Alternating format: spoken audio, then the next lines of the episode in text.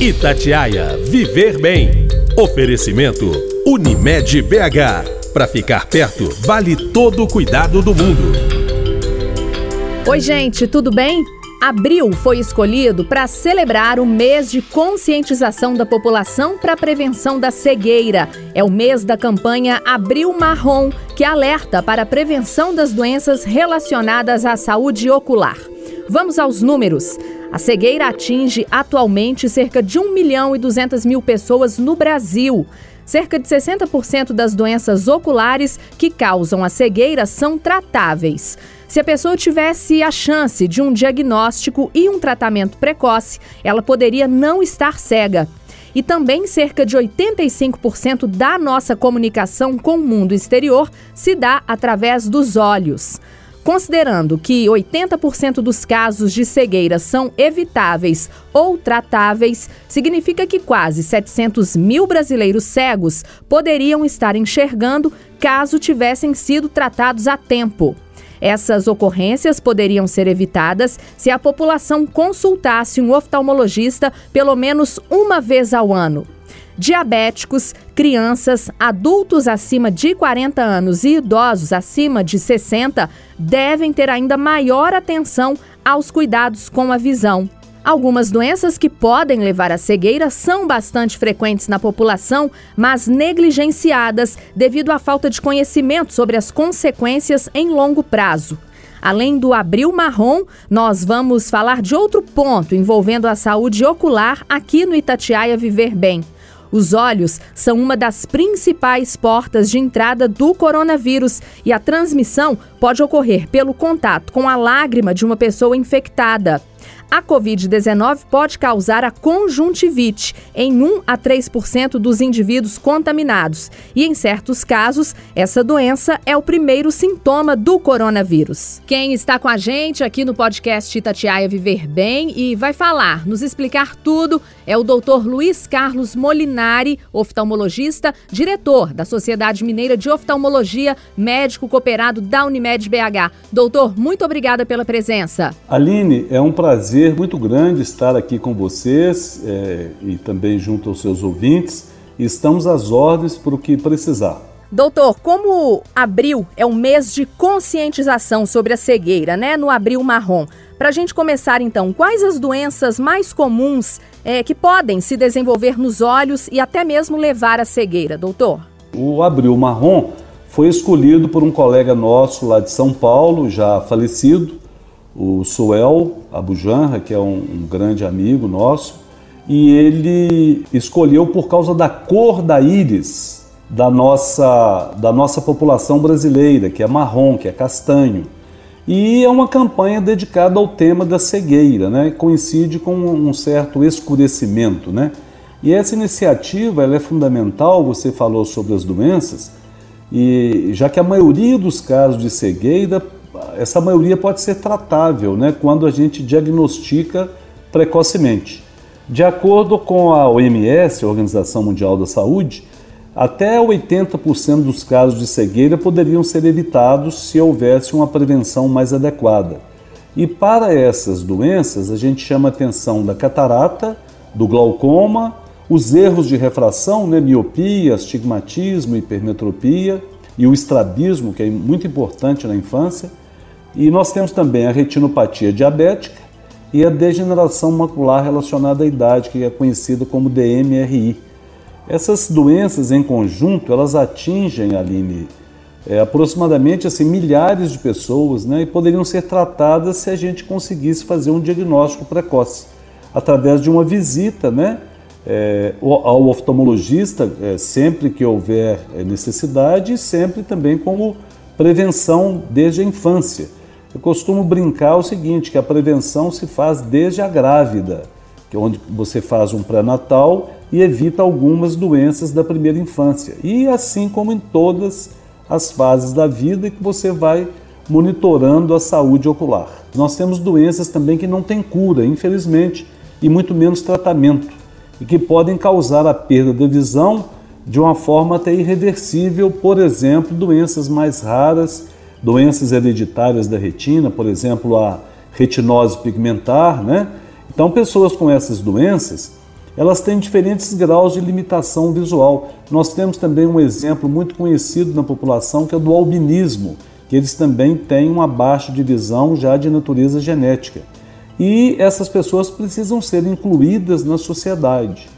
E isso, a inclusão social é muito importante, porque todas as pessoas têm direito né, a uma atividade de vida diária de uma forma, se possível, independente, né? E com uma igualdade né, de, de acesso para todo mundo. Quantas pessoas no Brasil, doutor, podem estar cegas? Quais as principais doenças causam a cegueira? Nós temos aproximadamente 1,5 milhão de pessoas no Brasil que podem estar cegas e 75% dos casos poderiam ser evitados ou curados. A gente sabe que a criança, é, desde que nasce, a grande importância nas interações sociais, né? É, com o mundo, talvez 85% da nossa comunicação seja feita com a visão.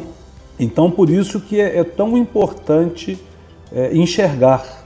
E existem doenças oculares que podem alterar essa capacidade de enxergar. É, a gente começaria pelos mais frequentes, os erros de refração, por exemplo, a miopia, que é quando a criança começa a apertar o olhinho, ou seja, dificuldade para longe, né?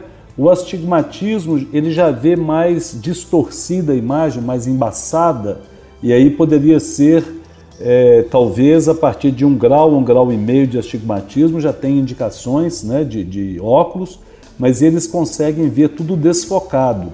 E até doenças que podem levar à cegueira de uma forma até irreversível, como o glaucoma, quer dizer, o que se perde não tem retorno, e ainda uma, uma forma importantíssima de deficiência visual, que é a catarata, que essa sim, de um modo geral, ela tem uma reversibilidade muito grande através da cirurgia. Essa campanha foi criada em 2016, é, homenageando aí o Dia Nacional do Braille. O objetivo é conscientizar sobre o diagnóstico precoce. E a saúde ocular do Brasil em 2019, foi muito alertado pelo Conselho Brasileiro de Oftalmologia com uma estimativa que a gente comentou aí de é, perto de um milhão e meio de pessoas cegas. Esse levantamento considera como cegas não apenas quem apresenta aquela incapacidade total para enxergar, mas também pessoas nas quais o prejuízo da visão, né, prejuízo ocular, tem níveis que levam a uma incapacidade para o exercício de tarefas da rotina do dia a dia, embora possuam certos graus de visão que podem é, levar o paciente a, por conta própria, conseguir é, atividades de vida diária no ambiente doméstico, caseiro. Mas quando ele vai, às vezes, sair né, à rua, aí ele precisa de ajuda. Casos de cegueira poderiam ser evitados ou curados, doutor? Cerca de 75% desses casos de cegueira no mundo poderiam ser evitados ou curados. E é com base nisso que essa campanha se instala e se torna evidente. O senhor falou sobre algumas doenças que podem levar à cegueira. A catarata, por ser uma doença mais comum.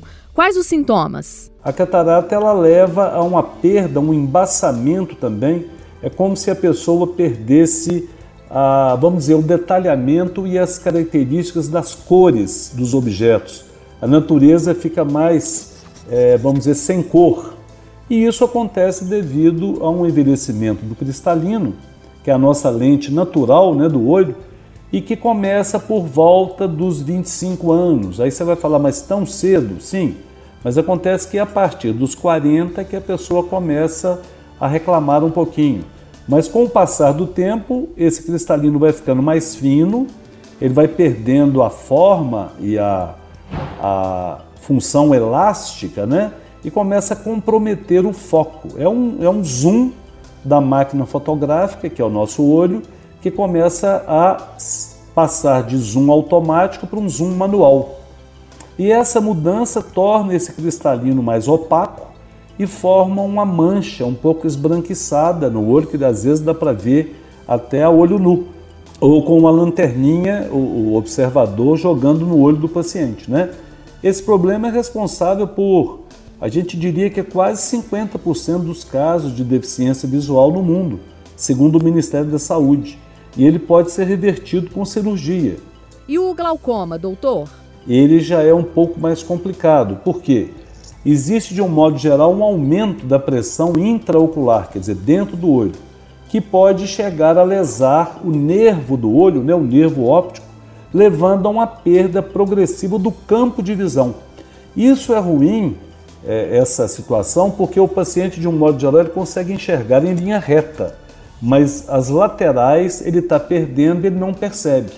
Então a gente diria que ele é uma doença assintomática porque o dano à visão vai aos poucos, vai gradualmente, gradativamente e, vai, e o paciente vai perdendo a visão chamada da periferia, ou a visão dos lados, né? a visão lateral ou periférica. E essa doença também está relacionada a um envelhecimento e o tratamento inclui, por exemplo, o tratamento clínico com colírios, né? para você reduzir a pressão intraocular é uma situação que você tem que levar muito a sério, porque às vezes o paciente é, ele tem indicação do uso do colírio, ele usa de manhã às 7 da manhã e depois ele vai pingar às 10 da noite, um dia ele esquece, não funciona assim. É, isso eu estou falando inclusive para aqueles pacientes que já fazem uso também, né? assim como aqueles que irão fazer, você é uma das únicas e poucas formas de você é, reduzir a pressão intraocular e evitar a evolução para o glaucoma. Agora, a gente quer chamar a atenção que muitas vezes a pessoa fala: ah, eu não tenho caso de glaucoma na família, então eu não preciso de, de me preocupar. Não, de forma alguma. Todos os pacientes portadores de síndrome metabólica, que é o aumento do colesterol, da pressão arterial, da glicemia, da cintura abdominal, esses pacientes com obesidade, todos eles têm aumento natural, independente de família, ter casos. Você pode ter um aumento da catarata, do glaucoma, da degeneração macular e da própria retinopatia diabética se você for portador de síndrome metabólica.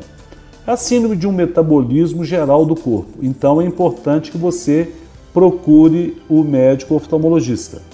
No glaucoma não há cura dos sintomas. A diabetes também pode ocasionar alguma doença ocular, né? A retinopatia diabética. Quais os sintomas dessa doença? O que, que ela causa? Fala pra gente. Os níveis é, descontrolados de glicemia em que o paciente portador de diabetes ele tem, esse, essa glicemia alterada ela vai alterar as, a, a rede da chamada vasculatura, os vasos, né, artérias e veias, de, inclusive de, de fino calibre do olho, é, a retina é localizada no fundo do globo ocular e os vasos da retina que são comprometidos com a glicemia alta. E começa a haver comprometimento da formação e do reconhecimento né, das imagens que porventura aquele olho venha a focalizar. Essa visão embaçada, ela pode ser um dos primeiros sinais e a melhor forma de prevenção é fazer os exames regulares. Então, quando o seu endocrinologista, quando o seu clínico, quando o cardiologista disserem faça esse controle, use esse hipoglicemiante oral, por exemplo, a metformina, ou use a insulina e outros, você também tem que procurar o oftalmologista para você ver o seu fundo de olho, e isso é muito comum de ser encaminhado pelos colegas. E você também tem que examinar os seus rins, examinar o seu cérebro, né? Que existem comprometimentos também dessas áreas do organismo. Pessoas com diabetes têm 40% ou até mais chances de desenvolver glaucoma e 60% de desenvolver catarata. Então, a pessoa diabética, ela terá também mais chances de glaucoma e diabetes. Outra doença ocular que pode causar a cegueira, doutor, é a DMRI. Que doença é essa? É a degeneração macular relacionada à idade. Ela não tem assim uma, um apelido. Ela é conhecida com o nome de DMRI, que são as iniciais, né, dessa degeneração macular relacionada à idade e é uma das principais causas de cegueira no mundo todo, né? atingindo pessoas acima dos 50, 50 e poucos anos. Ela também afeta a retina, é, mas diferentemente é, da, das acima, é, do tipo, por exemplo, no caso da retinopatia diabética, é, a, a, degeneração macular ela pega a parte central, a chamada mácula, e que pode ocorrer sob duas formas, né? Nós temos uma forma inicial, mais leve, o paciente às vezes percebe só uma redução dos contrastes né, no ambiente e uma certa dificuldade para ler e escrever. E uma forma mais avançada quando as imagens já estão mais comprometidas de acordo com o estado da sua mácula. Segundo o Ministério da Saúde, a mudança de hábitos, é, inclusive assim, evitar o tabagismo, né, se proteger é, contra a irradiação ultravioleta e uma dieta bem balanceada com complementação vitamínica. Nós temos a, inclusive, é muito importante aí um equilíbrio, né?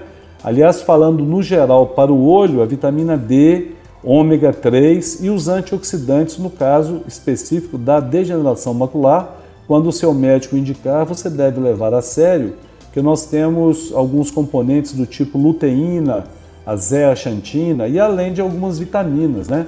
A vitamina C, né? A vitamina E, a beta-caroteno, que, é, que se transforma na A, também são importantes para a degeneração macular. Nós temos que lembrar, inclusive, que nós temos duas formas, né? a chamada forma seca, que já cicatrizada, e a chamada forma úmida. Essa quando há presença de vasos na retina que precisam ser combatidos. Esses vasos podem eh, levar à diminuição, à redução da visão. Então, é, essa proliferação desses vasos se chama angiogênese, origem de vasos, né? Então você tem vasos novos sendo originados pelo estímulo, entre outras, é, entre outros componentes, o estímulo da glicemia alta. E aí você faz a injeção é, dos chamados anti-angiogênicos e os pacientes sabem, quem sabe, né, quem tem o problema, sabe muito bem do que a gente está falando, são várias injeções, inclusive, e costuma-se controlar bem através desse, desses chamados, não só os anti-angiogênicos, e eventualmente até os antioxidantes. Eu estou conversando com o doutor Luiz Carlos Molinari, oftalmologista, médico cooperado da Unimed BH. Nós estamos falando sobre a saúde ocular, o Abril Marrom, mês de alerta para a prevenção das doenças relacionadas aos olhos. Doutor, as doenças que causam a cegueira podem ser evitadas? Podem ser evitadas. Então é importante e é recomendado que as pessoas é, consultem o seu oftalmologista regularmente, ao menos uma vez por ano. E se houver histórico familiar de doença ocular, ou se ele já tiver algum problema, o próprio paciente, recomenda-se a consulta a cada seis meses. Além disso, lógico, né, manter hábitos saudáveis de vida né, e evitar a exposição prolongada às telas também podem é, colaborar. É importante que você consuma alimentos como cenouras, é, folhas verdes, ovos, frutas vermelhas e cítricas e peixes, que aí você engloba a grande maioria do que a gente falou um pouquinho anteriormente. O pessoal ainda brinca muito, né? Para você comer muita cenoura, isso é uma coisa antiga e realmente tem a ver através da vitamina A, é importante para a visão. E agora com a Covid-19?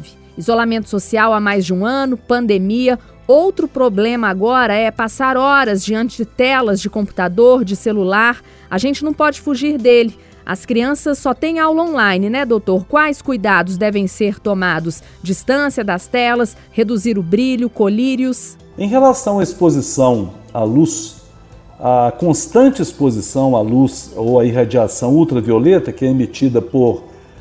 Na, realidade, a gente fala hoje em Blue UV, que seria azul e ultravioleta. Então a gente fala em luz azul e violeta simultaneamente, que elas são emitidas por TVs, por celulares, por computadores, por tablets e por essas lâmpadas de LED. Elas podem chegar a causar danos irreversíveis aos olhos. Então é importante que você a cada 30 minutos faça uma pausa. Você pode usar, por exemplo, eh, lentes nos seus óculos também que contenham a proteção contra a radiação ultravioleta e a luz azul. E você pode usar também lubrificantes para você manter as suas córneas bem hidratadas, que isso também evita que você leve a mão aos olhos constantemente, coçando, que você não deve, né? Então, a cada 30 minutos, dê uma paradinha, feche os olhos, descanse um pouquinho. Você pode até fazer uma compressa de água fria ou morna, é, se a pessoa, né, se por acaso você sentir algum incômodo, e volte ativo ali em alguns minutos. Mas a cada 30 minutos dê uma paradinha, pingue um lubrificante e dê um descanso. Eu queria chamar atenção aqui porque é, o pessoal tem mania de usar colírios com corticoides, colírios com vasoconstritores. Não. Nós estamos sugerindo lubrificantes apenas os chamados substitutos da lágrima ou lágrimas artificiais. Uma outra coisa importantíssima é o controle do diabetes. Né? O, o, o descontrole pode causar o bloqueio com a ruptura dos vasos sanguíneos dos olhos, que, se não tratada, nós já falamos, pode levar à cegueira. Então é muito importante fazer esse controle periódico da glicemia. A exposição ao sol é, de uma forma mais intensa e prolongada também pode causar cegueira. Por isso é importante que as lentes dos óculos, como eu falei, né, tanto de sol quanto de grau, se possível, tenham a proteção contra os raios ultravioleta e mais recentemente contra bloqueando a luz azul, a, aquela parte, aquela composição nociva. Uma outra coisa importante, gente, é dormir bem, o repouso, né? E o sono inadequado ele pode levar à fadiga ocular. Você vai ter uma irritação, vai levar a mão, vai coçar. Depois você pode dificultar o foco, porque você pode aumentar um astigmatismo. A gente sempre fala e ouve desde que a gente é jovem, criança, né? Não coce os olhos, né? E é exatamente para não aumentar o astigmatismo, além de você também muitas vezes ao coçar, você pode estimular a presença daquelas chamadas moscas volantes que os pacientes tanto reclamam, né? Aqueles bichinhos voando assim, que a gente fica como se fosse um mosquitinho, né? Que, que, que se movimenta para lá e para cá. Doutor, especificamente para as crianças, as telas, às vezes, tão pequenas, telas de celular, que cuidados a gente deve ter? O senhor avalia um aumento nos casos de miopia nos pequenos? Nós estamos diante de uma epidemia de miopia. Então está tendo um aumento vertiginoso dos graus das crianças portadoras de miopia. Antigamente a gente operava pacientes na faixa de 23, 24, 25 anos. A gente operava a, a chamada miopia, né? operava laser, e hoje, às vezes, o paciente para ser operado, para que o grau se estabilize, ele está se estabilizando às vezes até acima dos 30 anos. E nós estamos é, diante de uma epidemia global de miopia, muito em função de atividade é, dentro de casa. A gente estimula muito, se possível, que a criança tenha vida ao ar livre, para que ela possa é, ter mais contato com o sol, porque o sol, não a irradiação ultravioleta, mas a claridade, parte, vamos dizer, dos componentes da luz solar, eles podem estimular os neurotransmissores das retinas, principalmente das crianças, e nos neurotransmissores nós temos uma substância chamada dopamina, e a dopamina, ao ser estimulado, ao ser estimulada, ela pode, é, vamos dizer, limitar a progressão da miopia. Assim como também, se você reduzir o tempo de exposição às telas, você também pode estar colaborando com essa redução ou pelo menos uma lentificação da progressão do grau, reduzindo ou falando mais claramente, né? Às vezes a criança teria 3 graus, se você faz tudo isso, às vezes daí a um ano ela aumentou só meio grau, está com 3,5 e não indo para 4 ou 4,5. Quer dizer, colabora com a redução do grau se você expõe a criança ao ambiente claro da luz do dia. Então a gente fala estimular a vida ao ar livre e não a gente ficar dentro de casa. Doutor, no seu consultório, agora que a gente está vivendo esse momento de pandemia, aumentou o número de pacientes que tiveram Covid e eles relatam alguma sequela depois da doença? Olha, na, na prática diária, a gente não tem visto casos, assim, vamos dizer, que a gente possa garantir. Mas a gente tem casos isolados de acometimento, por exemplo, de, do nervo óptico ou acometimento da retina, muitos casos na literatura, muitos casos em serviços de referência, mas não no dia a dia da prática do consultório. É verdade que várias pesquisas estão sendo desencadeadas e, e trabalhadas, e isso precisa de um certo tempo para que isso venha a haver produção de literatura é, baseada em evidência, como deve ser toda a nossa prática médica. Mas a gente não tem detectado no dia a dia. E, e olha que a gente tem atendido os pacientes, vários com Covid, e a maioria deles está bem, felizmente.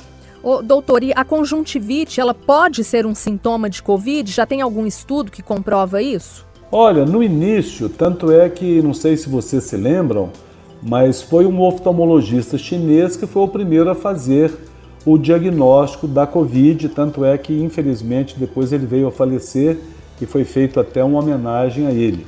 E ele, possivelmente, ele adquiriu através da sua conjuntiva ou da, da respiração, né? Que o que, que acontece? Nós, ao examinarmos o paciente, o exame oftalmológico coloca muito próximo o rosto do paciente ao rosto do médico. Então hoje nós temos ah, esses protetores, né? Através de plásticos, nós temos também os chamados EPIs e a gente tem que fazer todo esse cuidado e, se possível, é, a manutenção daqueles pacientes que, se estiverem com suspeita, que não venham né, à consulta. E, ao mesmo tempo, a gente também proteger os, os pacientes. Então, é possível que você adquira, através da conjuntiva, o vírus que ele pode ser encontrado na conjuntiva. Mas os trabalhos mostram também, vários, né, que o pessoal tem publicado muito, que a conjuntivite acomete mais nos pacientes de Covid, são aqueles pacientes mais graves, são aqueles pacientes que ficam internados. Esses têm maior acometimento de, de conjuntivite pela Covid. Na prática diária, não é uma queixa padrão, uma queixa frequente o paciente ter conjuntivite, né? Assim, como queixa ele tem aquela perda de olfato, perda do paladar, dor de cabeça, febre, tosse, cansaço. Às vezes eles relatam dor no corpo, perda de memória, né? Mas a gente não tem visto o, o acometimento direto assim da conjuntiva, começando por uma conjuntivite e dali ele desenvolver depois a doença é, sistemicamente. Eu conversei aqui no podcast Itatiaia Viver Bem com o doutor Luiz Carlos Molinari, que é oftalmologista, diretor da Sociedade Mineira de Oftalmologia e médico cooperado da Unimed BH. Doutor, muito obrigada por todos os esclarecimentos, viu? O Aline, nós estamos sempre às ordens, assim como para orientar aos seus ouvintes, e temos um grande prazer e é uma honra trabalhar com vocês da Itatiaia, viu? Na semana que vem eu volto com mais um tema sobre a nossa saúde. Até lá! Itatiaia Viver Bem. Oferecimento Unimed BH. Para ficar perto, vale todo o cuidado do mundo.